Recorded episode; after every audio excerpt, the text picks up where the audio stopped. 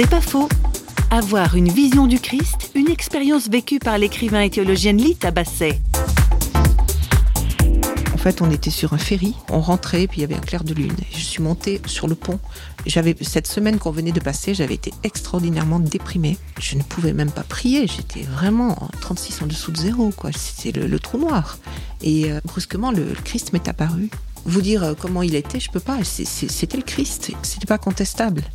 Et euh, instantanément, j'ai eu un sentiment de paix comme de ma vie j'en ai jamais eu. C'était euh, une paix indescriptible quand il dit dans l'Évangile "Je vous donne ma paix et je vous la donne pas comme le monde la donne". C'est vraiment une paix qui vient d'ailleurs.